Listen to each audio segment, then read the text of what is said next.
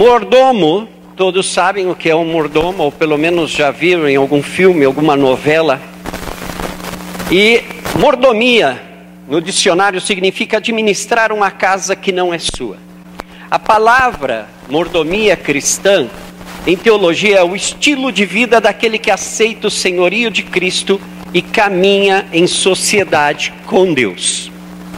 Então, nessa manhã, Salmo 24:1 diz assim: Do Senhor é a terra e tudo que nela existe, o mundo e os que nele vivem. Salmo 8, 5, 6 diz: Tu o fizeste um pouco menor do que seres celestiais, e o coroaste de glória e honra. Tu o fizeste dominar sobre as obras das tuas mãos, sobre os teus os seus pés, tudo fizeste. Romanos 14, 7 a 8, pois nenhum de nós vive apenas para si, e nenhum de nós morre apenas para si. Se vivemos, vivemos para o Senhor, e se morremos, morremos para o Senhor. Assim, quer vivamos, quer morramos, pertencemos ao Senhor. Vamos começar, é algo que nós precisamos entender. Nós somos do Senhor duas vezes. Nós fomos criados por Deus. Quem é que nos criou? Deus. Então, quem é o nosso dono? Deus. O homem pecou no Éden. E Jesus Cristo veio e redimiu o homem na cruz do Calvário. Novamente, ele nos adotou e nos chamou filhos. De quem somos? De Deus. Nós somos propriedade do Senhor. Entendam isso de uma vez por todas, para não ficar duvidando quando o diabo ou alguém por aí fica enchendo a tua cabeça de minhoca, dizendo que você não é digno, que Deus não vai te ouvir, que Deus não tem parte contigo. Você é de Deus em dobro. Ele te criou e ele te resgatou. Nós somos propriedade do Senhor. Em 1 de Pedro 2, 9 e 10 diz: Vocês, porém, são geração eleita, sacerdócio real, nação santa, povo exclusivo de Deus, para anunciar as grandezas daquele que os chamou das trevas para a sua maravilhosa luz. Antes vocês nem sequer eram povo, mas agora são povo de Deus. Não haviam recebido misericórdia, mas agora a receberam. E em 1 Pedro 4,10 diz: Cada um exerça o dom que recebeu para servir os outros, administrando fielmente a graça de Deus em suas múltiplas formas. Nós entendemos que nós somos os administradores do reino de Deus. Acabamos de falar, teu reino vem. Uau! Mas se o reino de Deus está na tua vida, ele tem se manifestado como é. A gente fala muito do reino de Deus nas coisas, ah, lá nos céus não tem doença, lá no céu não tem pobreza. Mas lá no céu também não existe desordem. E aí? Lá no céu não existe pecado. E aí? Lá no céu não existe uma série de coisas que ainda existe aqui. E nós nos importamos com aquilo que é de Deus. Quem nos dá saúde é Deus, quem nos dá riqueza é Deus. Isso não é teu problema, nem meu. Isso é o problema de Deus. Agora, as coisas que Ele quer que o reino se manifeste, se você quer ver cura, você tem que impor as mãos e declarar cura. Se você quer ver libertação, você tem que repreender o diabo e mandar ele fora. É você que tem que fazer isso. E é tua responsabilidade. O nosso problema é que nós, nós invertemos as coisas. Nós queremos fazer o papel do Espírito Santo e nós queremos que o Espírito Santo faça o nosso papel. A mordomia nada mais é do que administrar algo que não nos pertence. Significa, a nossa vida não nos pertence, porque Ele já nos criou e nos redimiu. Então Ele é o dono da nossa vida. Para aqueles que têm chiliques emocionais e tudo mais, esqueça isso. Você tem dono. E a igreja de Jesus Cristo precisa aprender de uma vez por todas que ela tem dono, que Ele é rei e que Ele manda. Ponto. Acabou. No reino de Deus não existe politicamente correto. No reino de Deus, Deus é justiça. E nós precisamos aprender isso para quê? Para exercer essa mordomia, porque Deus está esperando isso de mim e de você. E nós não estamos aprendendo. Existem vários pontos sobre mordomia. Nós vamos falar de seis deles. Eu vou ler os versículos de cada mordomia e aí a gente expõe. Mordomia do corpo. Aí vamos. 1 Coríntios 6, 19 ao 20 diz: Acaso não sabem que o corpo de vocês é santuário do Espírito Santo que habita em vocês e que lhes foi dado por Deus e que vocês não são de si mesmos? Vocês foram comprados por alto preço, portanto, glorifiquem a Deus com o seu próprio corpo. Todos tropeçamos de muitas maneiras. Se alguém não tropeça no falar, tal homem é perfeito, sendo também capaz de dominar todo o seu corpo. Romanos 6, 11, 14. Da mesma forma, considerem-se mortos para o pecado, mas vivos para Deus em Cristo Jesus. Portanto, não permitam que o pecado continue dominando os seus corpos mortais, fazendo que vocês obedeçam aos seus desejos. Não ofereçam os membros do corpo de vocês ao pecado, como instrumentos de injustiça. Antes, ofereçam-se a Deus como quem voltou da morte para a vida, e ofereçam os membros do corpo de vocês a Ele como instrumentos de justiça. Pois o pecado não os dominará, porque vocês não estão debaixo da lei, mas debaixo da graça. Como você tem cuidado do teu corpo? Como você tem relacionado o cuidado do teu corpo com o teu serviço a Deus? A maioria de nós não pensa nisso, verdade? A gente acha que a área espiritual é o nosso espírito e ponto. Mas o corpo tem muito a ver com a nossa vida espiritual. Muita gente, por não entender isso, elas não captam e não percebem aquilo que elas querem. Um exemplo simples: a unção do Espírito Santo, ela habita o nosso corpo. O Espírito Santo habita o meu espírito. É diferente. Aí nós vamos para a casa do Senhor e pedimos: Senhor, enche-me do teu espírito. E aí o Espírito Santo é derramado, e quando ele é derramado, ele atinge o meu corpo. Aí eu sinto uma sensação variada de coisas. Eu tenho uns tremeliques, eu caio no chão, eu sinto um fogo, e a gente sente uma infinidade de coisas. É o poder do Espírito Santo que toca o nosso corpo. Mas o Espírito Santo habita no meu espírito. É diferente. Agora, nós pedimos, vem, vem, ó Espírito Santo. Aí o Espírito Santo vem. Mas o teu corpo não está preparado para receber o Espírito Santo. E aí? Ele veio, passou, você teve um estremelique, você caiu, e aí você levanta e continua na mesma. Você não entendeu por que, que você chamou o Espírito Santo. E nós precisamos administrar, cuidar do nosso corpo. Você entende que manter-se saudável faz parte da tua vida espiritual? Um dos maiores erros da igreja é a gente orar por cura e não permanecer na saúde.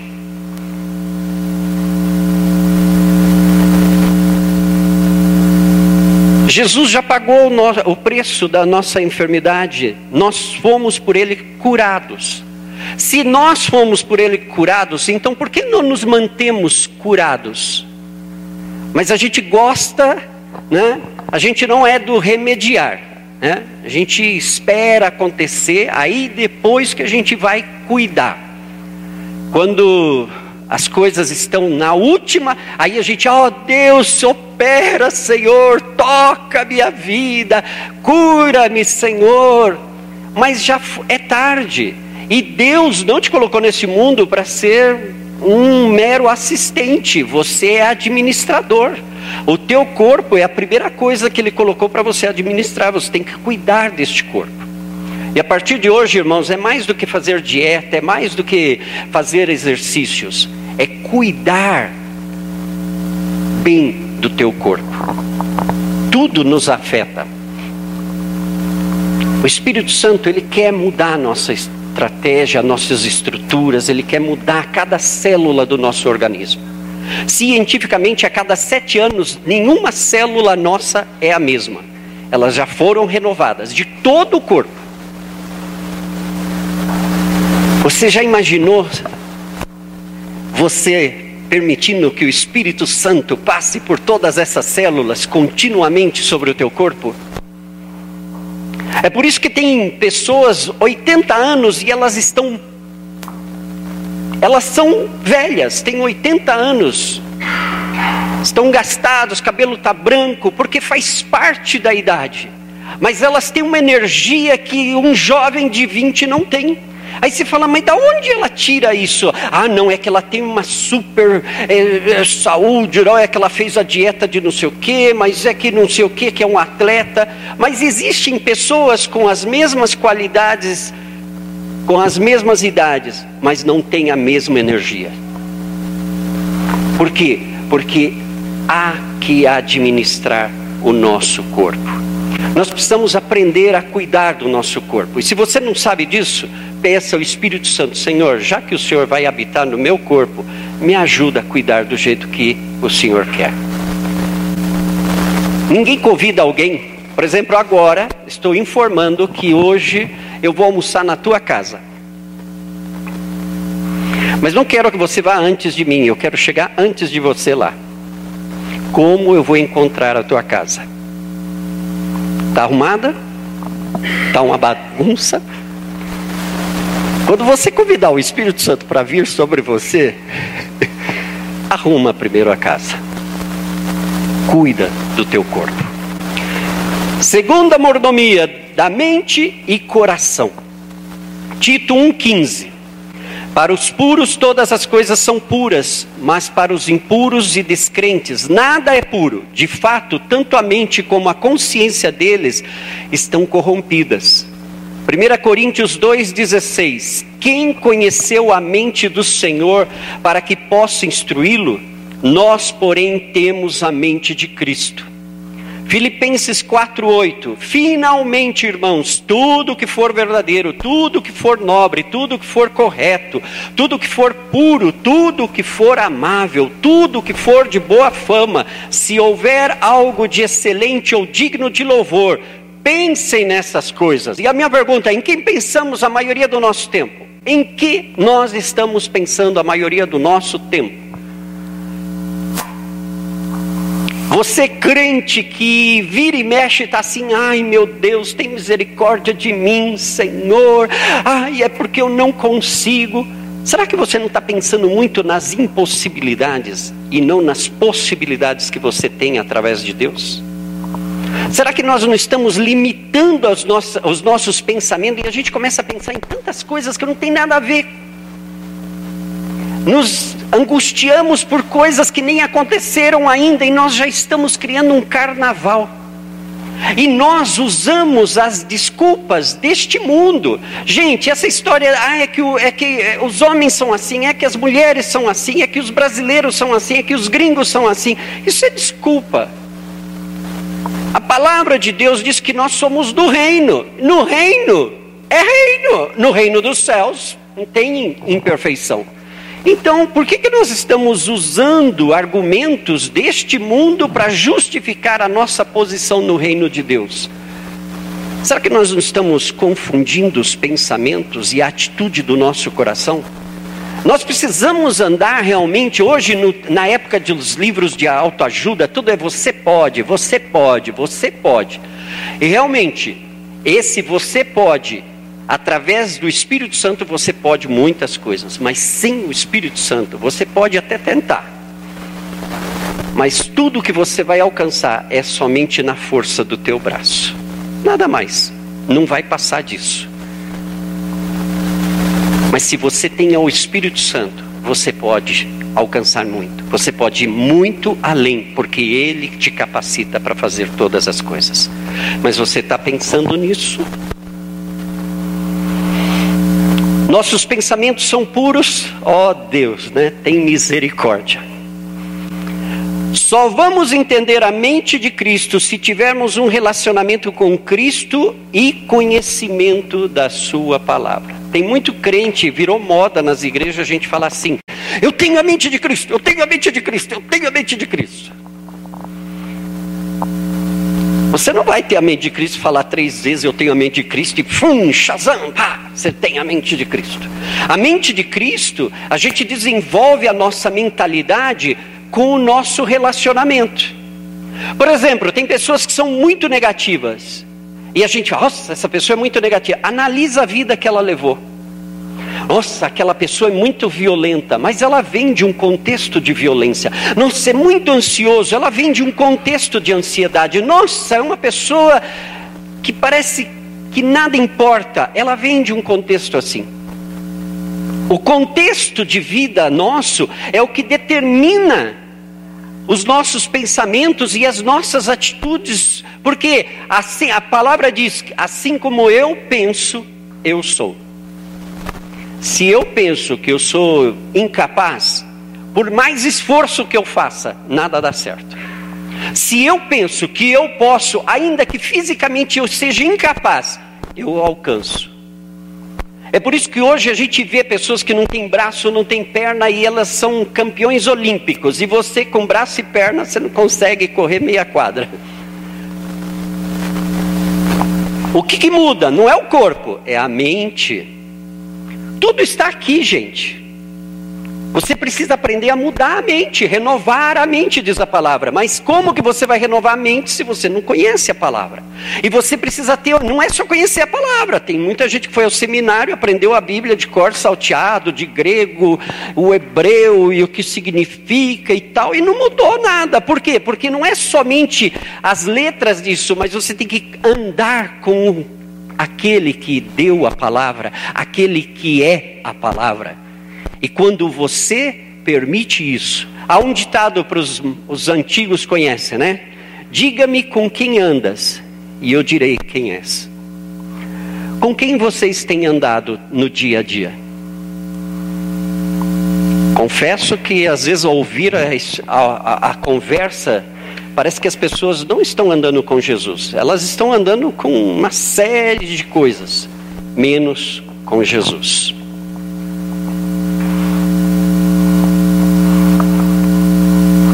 Mordomia do tempo.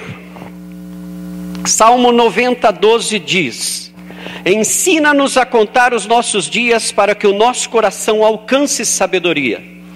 Tem, Efésios 5, 16, 15 e 16. Tenham cuidado com a maneira como vocês vivem, que não seja como insensatos, mas como sábios, aproveitando ao máximo cada oportunidade, porque os dias são maus. Colossenses 4, 5.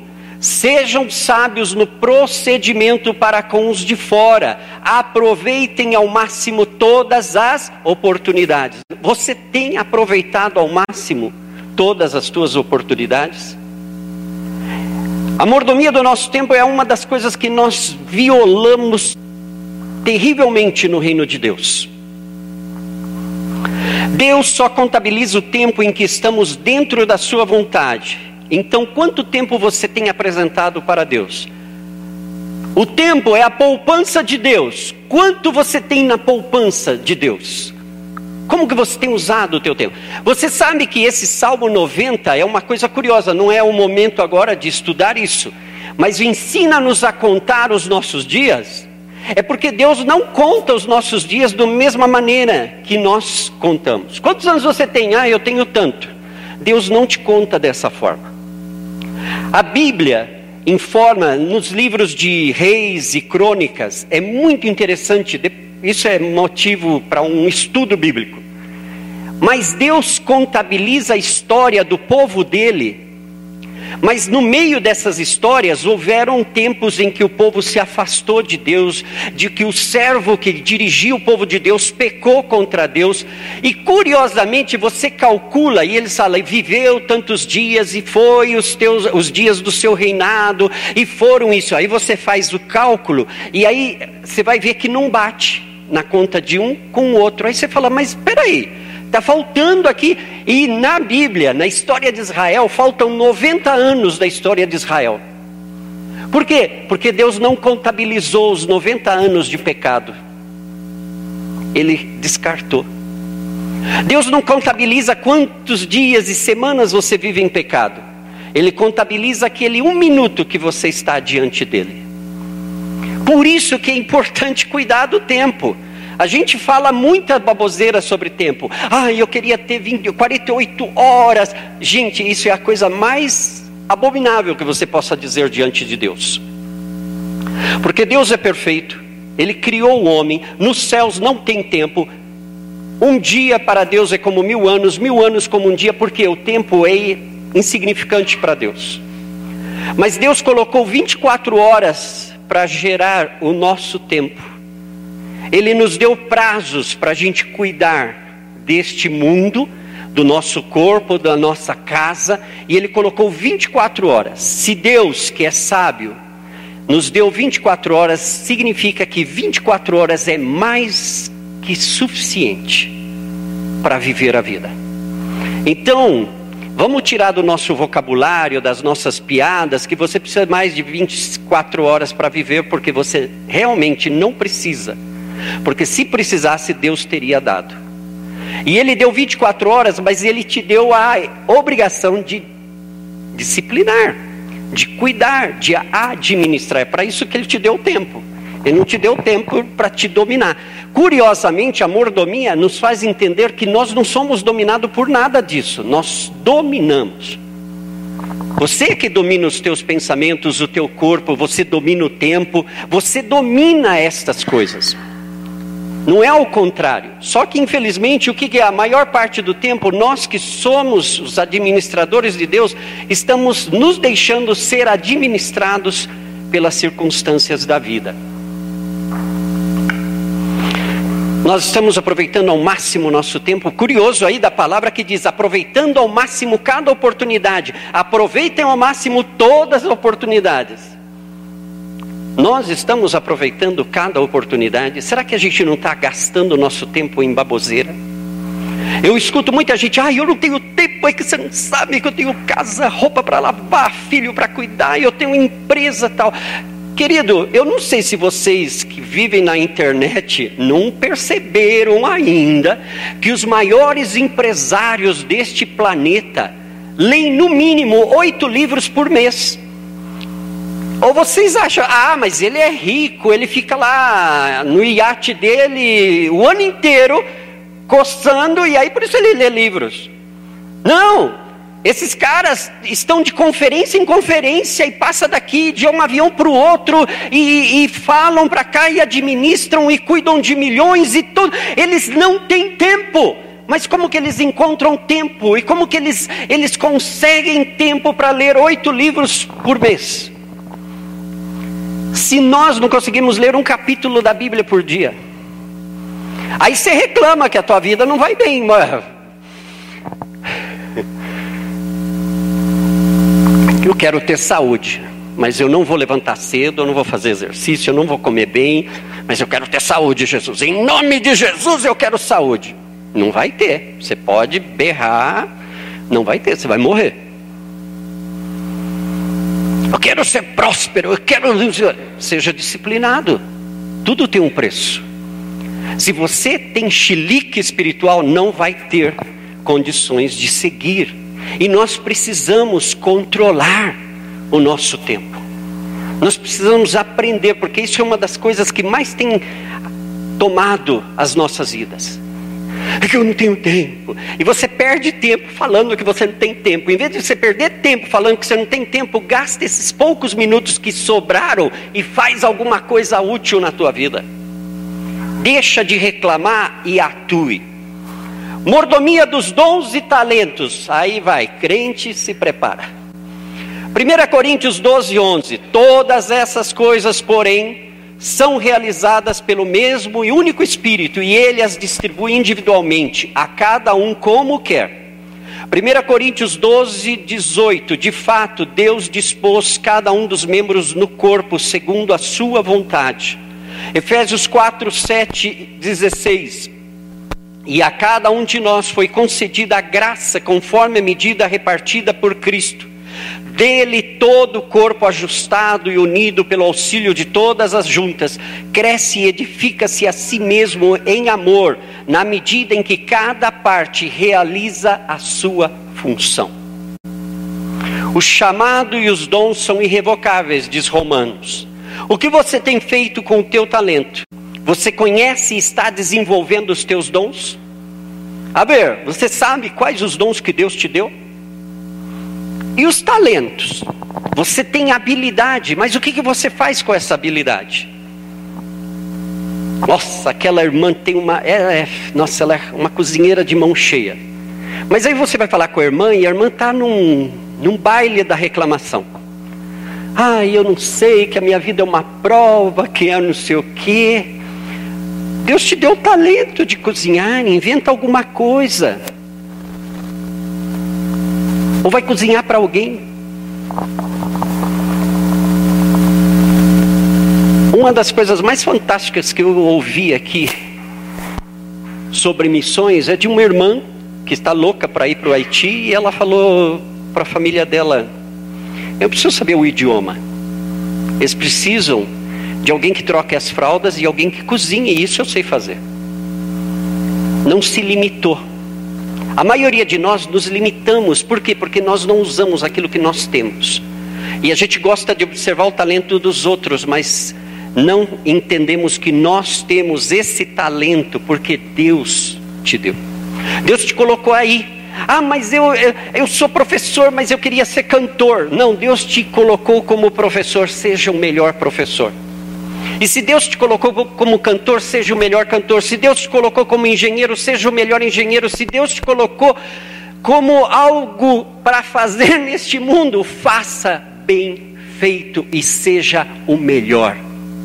Em Santa Cruz de la Sierra, eu conheci, lá ainda existe nos dias de hoje, aqueles engraxates, que, é uma, que tem a cadeira no, no meio da praça.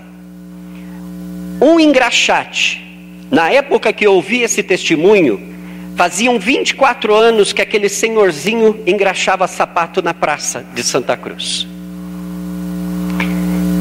Engraxando o sapato, ele colocou sete filhos na faculdade.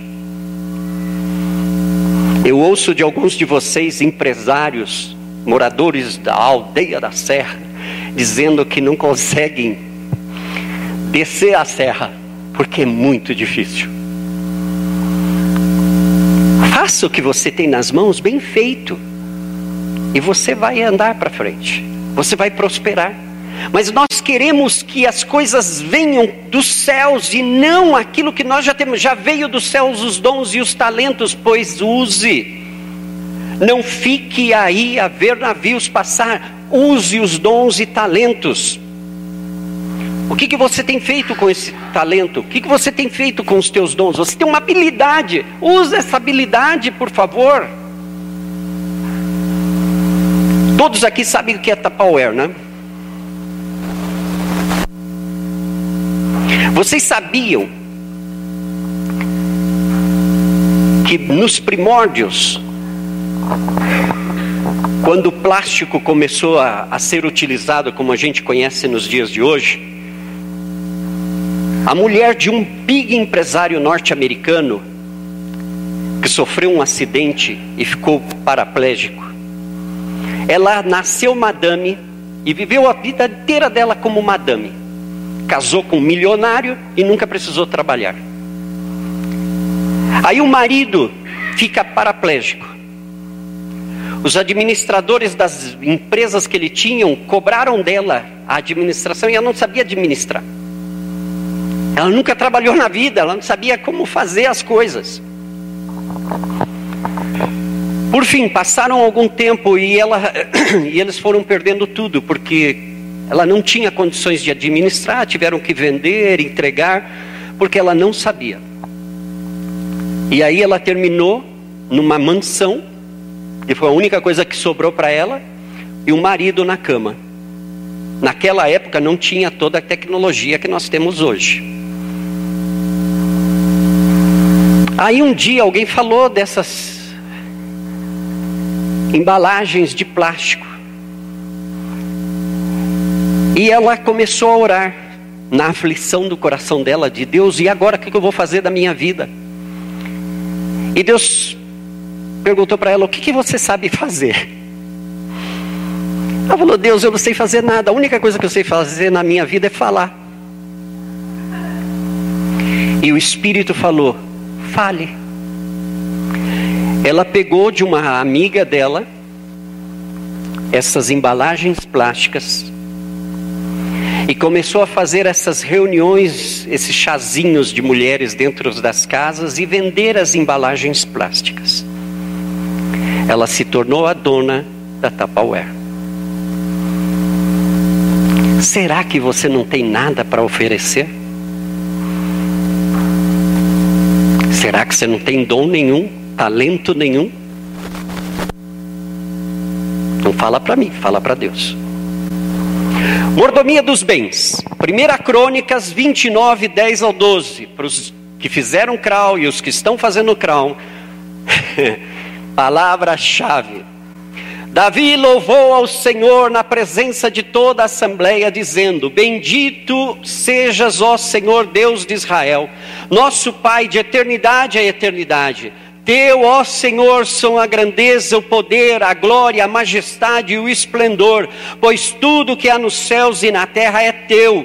Teu, ó Senhor, é o reino, tu está acima de tudo. A riqueza e a honra vêm de ti. Tu dominas sobre todas as coisas. Nas tuas mãos estão a força e o poder para exaltar e dar força a todos. Ageu 2:8 Tanto a prata quanto o ouro me pertencem, declara o Senhor dos exércitos. Deuteronômio 8, 17 e 18. Não digam, pois, em seu coração: a minha capacidade e a força das minhas mãos ajuntaram para mim toda essa riqueza. Mas lembre-se do Senhor, o seu Deus, pois é Ele que lhes dá a capacidade de produzir riqueza, confirmando a aliança que jurou aos seus antepassados, conforme hoje se vê. Como você tem cuidado daquilo que você tem recebido de Deus? Podemos ir lá ver, abrir a porta. Ai, melhor não, porque está uma bagunça. Deus me deu uma casa, glória a Deus. Como que está o muro da tua casa? Caindo? Gente, é, eu acho que a gente não entendeu ainda que nós nascemos neste planeta por ordem e mandamento de Deus, e Deus nos deu a habilidade de administrar esse planeta. E se você ainda não entendeu isso, eu não sei o que você está fazendo da tua vida, mas faz parte da nossa vida cuidar. No céu não tem muro caindo, não tem nada enferrujado, não tem nada sujo, não tem nada bagunçado, e não é uma questão de cultura, é uma questão de disciplina, de ordem, nada mais. A gente que cai nisso, né? A gente para ah, não é que eu sou bagunceiro. Bom, eu conheço pessoas que foram ultra bagunceiras e que hoje são ultra organizadas, porque decidiram se organizar. Ai, é que eu não sei, eu não sei. Bom, então você fica no ai, eu não sei, eu não sei. Daqui a 10 anos eu vou te ver no mesmo lugar, fazendo as mesmas coisas. Por quê? Porque você não tomou uma decisão de avançar. Não é culpa de Deus e também não é do diabo. É nossa culpa. Nós estamos cuidando daquilo que Deus nos deu, irmãos. Deus te deu saúde. Você primeiro prefere se enfermar, ah, depois a gente vai lá e a pastora ora. Aí eu vou lá naquela campanha dos milagres e Deus vai fazer. Isso é remediar. O que significa, em outras palavras, irresponsabilidade. Porque eu não deveria estar lá, eu deveria ter prevenido antes eu deveria ter antecipado, porque um administrador, ele administra, e um bom administrador é bom administrador porque ele vê lá na frente o que vai acontecer e já cuida para que quando suceda não haja um desastre. Nós precisamos cuidar dos nossos bens. Não tome em vão as coisas que você tem. Cuida de tudo que você tem.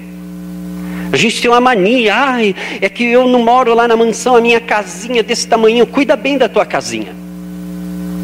Seja fiel naquilo que você tem. E sobre o muito Deus vai te colocar. Como que Deus vai te colocar numa mansão para você transformar a mansão num lixão? Não funciona.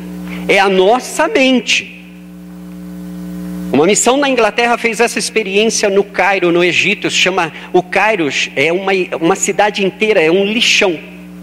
E havia uma comunidade de crentes dentro do lixão, aqueles que vivem dentro do lixão. A, a, a missão tinha os recursos, fizeram um residencial para os crentes fora do lixão e levaram eles para aquele residencial. Em um mês tinha cartão, caixa de papelão por todo cotelado dentro de uma casa boa. Por quê? Eles tinham mudado de lugar, mas a mentalidade deles continuava a mesma. Eles viam a porta toda bonitinha, mas eles tinham que revestir ela de cartão, colocar uma telha, caixa por todo lado. Mas a missão não era o objetivo, era que eles vivessem melhor. Aí o que a missão teve que fazer? Levou eles de volta para o lixão. E durante três anos trabalharam na mentalidade deles. Nesse período, eu trabalhava com alguns dos missionários deles e eu via nas revistas sempre oração assim: a igreja do lixão, a igreja do lixão, ore pela igreja do lixão que estão construindo a igreja do lixão. E eu, quando ouvia isso, eu me imaginava que ó, a igreja do lixão deu a má a experiência das casas foi um fracasso, então a igreja do lixão que nada mais é do que um galpão. Quando inauguraram e me mandaram as fotos da igreja do lixão, gente, é uma das igrejas mais luxuosas do Cairo. Ela está dentro da montanha, numa gruta. Os assentos, assim você fala, essa é a igreja do lixão? Parece a igreja da mansão, mas não do lixão. Três anos mudando a mente, aquele próprio povo que antes na casa não sabiam administrar, mudaram a mente e mudou a vida deles. Como você tem cuidado das coisas que Deus te deu? Agora vamos ao que dói. Mordomia do dinheiro. Eclesiastes 5, 19 e 20. E quando Deus concede riquezas e bens a alguém e o capacita a desfrutá-los, a aceitar a sua sorte e a ser feliz em seu trabalho, isso é um presente de Deus. Raramente essa pessoa fica pensando na brevidade de sua vida, porque Deus o mantém ocupado com a alegria do coração. 2 de Coríntios 9, 10, 11. Aquele que supre a semente ao que semeia e pão ao que come, também lhe suprirá e multiplicará a semente e fará crescer os frutos da sua justiça. Vocês serão enriquecidos de todas as formas, para que possam ser generosos em qualquer ocasião e, por nosso intermédio, a sua generosidade resulte em ação de graças a Deus.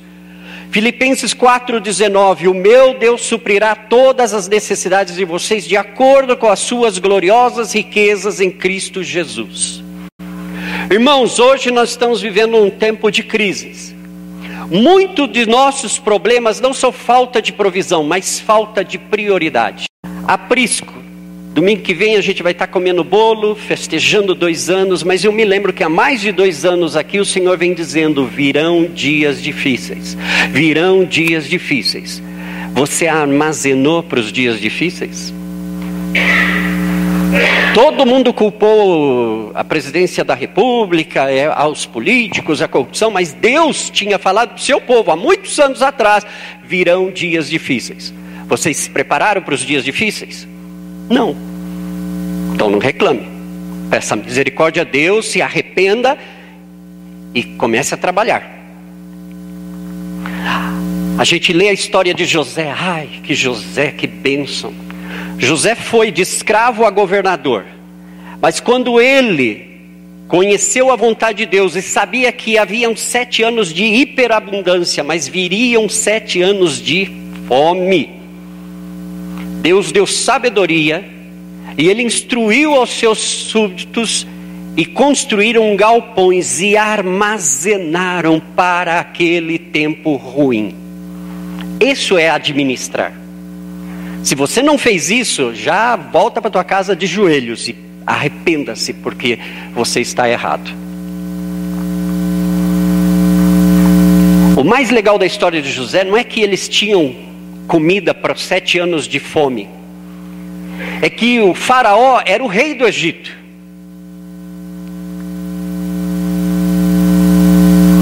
Mas sete anos de fome depois, José comprou a terra do Egito e o povo do Egito para Faraó. Uau! Ele fez melhor do que o que mandaram. Ele fez muito mais do que pediram, porque ele soube administrar e por isso foi abençoado. Será que a nossa falta de provisão não é falta de prioridade? Quais são as nossas prioridades? Na época da abundância, ah, eu vou, vamos passear, vamos gastar, vamos comer, vamos fazer a festa. Faça a festa, mas guarda para os tempos difíceis. Hoje nós estamos em tempos difíceis. Nós temos para ajudar a todo mundo? Se nós não temos nem para ajudar a nós mesmos, como vamos ajudar aqueles que têm carência? Mas em Deus é possível, só que nós precisamos entender que a responsabilidade não é dele, é nossa. E agora, irmãos, para concluir,